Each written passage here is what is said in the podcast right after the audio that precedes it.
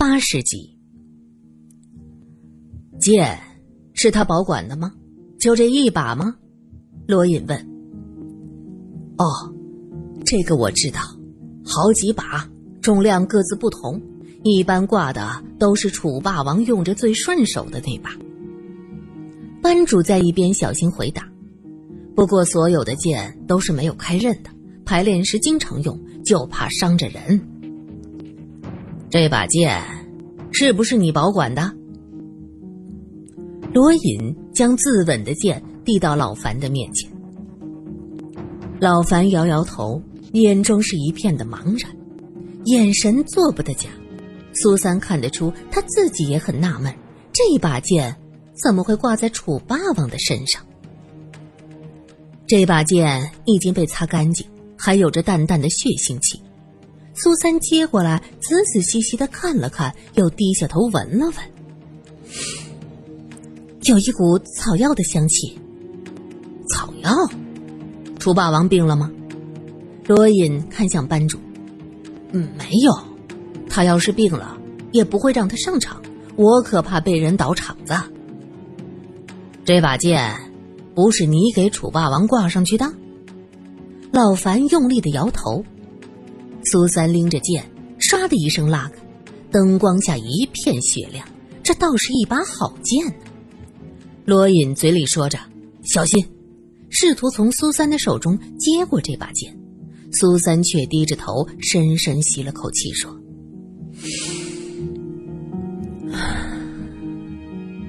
这剑的身上。”也充满了这种草药的香气，似乎这把剑用草药浸泡过。淬毒，罗隐猛然醒悟。可是白玉兰的尸体上没有中毒的现象啊！一直不出声的苗一泼了自己头一盆冷水。是啊，尸体上没有中毒的现象，那么用草药浸泡这把剑，原因是什么呢？苏三盯着手里的剑，陷入了沉思。魏主任，过去看看吧，学生们闹起来了。一个男老师快步走进教务办公室。魏延正在擦拭相机的镜头，他闻言放下，问道：“又出什么事儿了？”学生在闹，要去警察局要求释放梁校长。男教师擦着额上的汗水，怎么办呢？学生要冲出去，我将大门锁上了。可是现在怕是有人跳墙跑了。魏主任气得一拍桌子：“这是要造反吗？为了一个杀人嫌疑犯闹事儿，不可理喻！我去看看。”还没到大门，远远的就听见门前乱成了一团。一个男生大叫着：“放我们出去！我们要到警局请愿。”梁校长是无辜的。魏延马上认出了这个学生，他快毕业了，叫做孔立人，是梁校长的得意门生。孔立人，你不要聚众闹事。我这不是聚众闹事，魏主任，我们没有聚众，是因为蒋老师把大门锁了，大家才聚集在一起的。孔立人说着，看向身后的同学，大家说对不对？呃，对对对。打开门，让咱们出去。后面的学生挥手大喊：“胡闹！你们是学生，为了一个杀人嫌疑犯想闹学潮不成？”魏延越想越生气：“我是最大的出资人，我是校董，可是你们的心里只想着梁校长。”原来魏延和梁仲南当年在法国是同学。梁仲南在绘画上很有天赋，而魏延却缺少天分，只能勉强修个美术回国教学。后来，梁仲南在浙江一带名声大噪，但是梁仲南的理想是为国家多多的培养美术人才，和魏延那就一拍即合，就由梁仲南牵头，魏延投资，在这里建立了这所美术专科学校，经营了十多年。在西南一带很有些声誉，现在已经不需要梁仲南的名声来宣传这所学校了。看见学生竟然这么拥戴梁仲南，魏延的心里是又妒忌又怨恨，愤恨起来，口不择言。他竟然指责学生要闹学潮。有激愤的学生当即就不满的嚷嚷起来。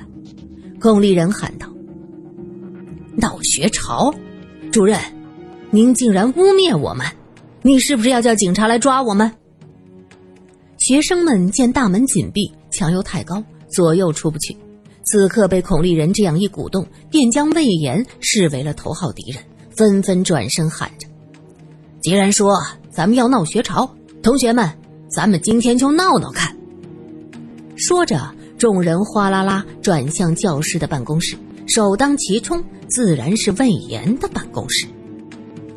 魏延见学生冲着自己去了，脸都吓白了，他慌忙喊着：“快快快，打打打电话报警！快快快快！”报警！姜老师忙着去拦学生，抓住一个，另一个又冲过去，根本就拦不住。他闻言苦着脸说：“不行啊，这家丑不能外扬，不能报警啊！”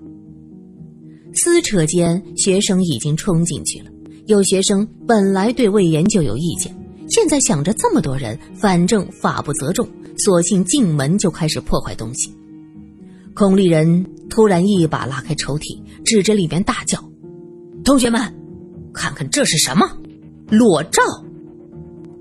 这一声喊犹如石破天惊，学生们纷纷的包围上去，看着照片啧舌：“天哪，真的是裸照！”有人喊着：“这，这是杜艳梅，这是秦美玉，原来魏主任，你和他们俩有染。”哎，这张里面有梁校长。魏延一直被堵在外面，怎么使劲都冲不进去。听着里面的学生叫喊，知道自己的秘密曝光了，他急忙转身就跑。孔立人站在办公桌前，看得分明，指着他逃跑的方向喊着：“魏主任跑了，他，他才是凶手，他才是凶手！梁校长是被人冤枉的，快，抓凶手！”美专学生闹事的事儿很快就传到了警察局，胡局长带着警察赶到，群情激昂的学生将警察也围了起来。警察拔枪不敢开枪，都担心开枪伤了学生。一旦真的闹起了学生运动，别说是警察局长，就是县长也负不起这个责任。季县长是拉着罗隐等人一起来的，他在官场经营了这么多年。其实早就看出罗隐是有见识的，能帮自己一把。看到县长来了，闹事的学生纷纷退下去。季县长，你看，这就是证据，杀人凶手是魏主任，不是梁校长。梁校长是被冤枉的。孔立人上前，交给季县长一摞照片季县长一张张翻完，递过去。苏三踮着脚去看，罗隐急忙将手抬高。不给他看，照片是杜艳梅和秦美玉的裸照，两个人姿势自然，巧笑倩兮。有几张出现了梁校长，原来是你拍了这些照片寄给了冷医生。你和死去的杜艳梅、秦美玉是什么关系？罗隐看向魏延，我就说。你昨天怎么跑到现场说那么多废话，还口口声声帮梁校长？原来真正和这俩人有染的是你。胡局长觉得自己受到了嘲弄，非常的生气，他咬牙切齿，继续说着：“你还是老老实实都说出来，免得被押回去受皮肉之苦。你可是聪明人。”“是，是。”照片是是我拍的，他们俩给梁仲南下了药，然后就他们就那个了。我拍下这些照片，自己在家里的暗房洗出来，然后寄给了冷医生。可我没有杀他们呀，我们的目的只是互相利用。我只是想依靠他们俩得到这些照片。哼，互相利用，你的目的就是得到照片寄给冷医生，这是为什么？他们俩的目的又是为什么？苏三不解的问着。我，我我我喜欢冷云，我一直很喜欢他。可是我认识他的时候，他就是梁仲南的女朋友了。我哪点不如梁仲南啊？就因为他比我有才华，会画画。我投资创办美专，也只是为了能和冷云在一个地方生活，能每天看到他而已。魏延说起冷医生，满脸都是柔情蜜意。孔丽人在一边喊着：“你也配！”那这两名死者呢？他们的目的是什么？苏三想不明白，这两个女人怎么会心甘情愿被他利用拍这种照片？因爱生恨吧。他们无比崇拜梁仲南，偏偏梁仲南这个道貌岸然的家伙，竟然假装坐怀不乱。杜艳梅和秦美玉就想和他发生实质性的关系，再用这些照片让梁仲南离婚，他们的目的就达到了。哼，这两个女人真恶毒。苏三很喜欢冷医生，听到两名死者原来背后这样算计冷医生，非常的生气。你们三个合谋，你是为了得到冷云，他们俩是为了得到梁仲南，结果后来发生了分歧，是在哪里出现的分歧？钱财？毕竟你很有钱。罗隐冷冷的看着魏延，所以你们出现了矛盾，你就杀了他们。我，呃，不是我杀的。我们是合作关系，我怎么会杀他呢？他们一死，调查出来真相会影响到冷云。我只想和冷云在一起，我不想他有事啊。再说我的胆子很小，我连杀鸡都不敢，哪里敢杀人呢？魏延急得不住的用手擦汗。季县长，请一定要给我们梁校长和冷医生主持公道啊！孔立人在一边恳求着。对呀，对呀。梁校长是无辜的，真正的凶手是他。后面的学生也纷纷指责魏延。魏延吓得瘫倒在地上，嘴里嘟囔着：“我真的没有杀人，不信，不不信你们去问那个姓刀的小护士。杜艳梅死的那天下午，我一直在河边拍照，当时遇见了他，他才从河边回来，才知道杜艳梅被杀了。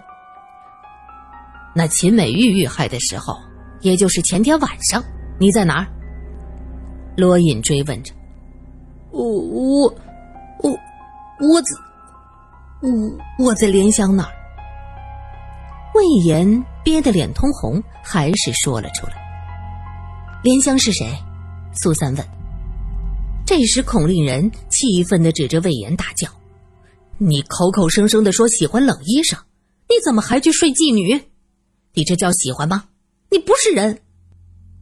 苏三看向罗隐，果然后者微微皱眉。孔令人的表现未免太激烈了。他是梁校长的学生，维护校长的声誉可以理解，但是他至于这样为冷医生打抱不平吗？县城的主街道是石板铺成的，两边是商铺的木楼，临街都是雕花的门板。经营了岁月的痕迹，青苔在门板下的台阶角落生长。瘪嘴的老头老太太脸上刻着皱纹，头上缠着帕帕，躺在竹椅上晒着冬日难得的暖阳，身子一动，竹椅咯吱咯吱的响。偶尔窜出一只谁家的狗子，摇着尾巴向前走去。如果凶案没有发生，这小城。倒真是一处静谧的所在。按照老警察的指示，罗隐和苏三从美专后门走出来，沿着谢城的主街道一直往西去，打算到魏延说的小河边去瞧瞧。苏小姐，罗先生，王妈从傣族饭馆探出身子，上一次在刀美秀家吃饭是夜间，又是初次来到这儿。苏三的方向感不强，可是现在一想，哦，对呀，刀美秀的家就在这条街上。王妈，做事还顺利吧？苏三问着。好着呢，老板娘真是个好人，这一家的大小姐也挺和善的。王妈的手里拎着洗好的大颗芥菜，芥菜根上拴着草绳儿，看来是打算趁着这会儿太阳好，挂到门前去晒一晒。等等，草绳。苏三闻到了芥菜的辛辣味儿，也闻到了蒲草的香甜味儿。他看向王妈的手上，王妈，我想看看这个芥菜。嗨，晒菜干的，你看多新鲜。王妈以为城里的小姐没见过这么大颗的菜，有些好奇，就将芥菜递到了苏三的面前。苏三和罗隐的目光。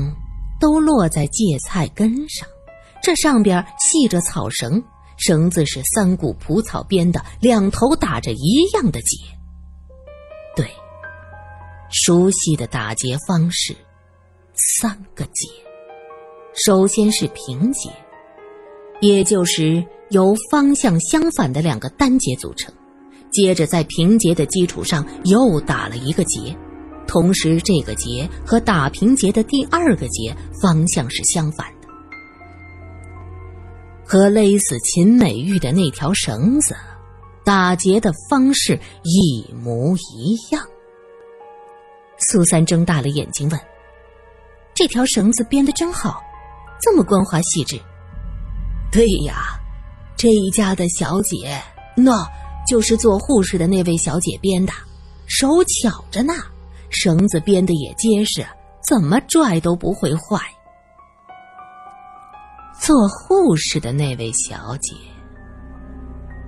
苏三看向罗隐，后者的眼睛里也闪动着惊讶的光芒。这样的绳子有很多吧？苏三问道。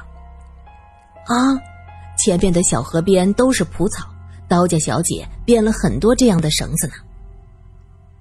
苏三和罗隐告别了王妈，继续向着小河边走。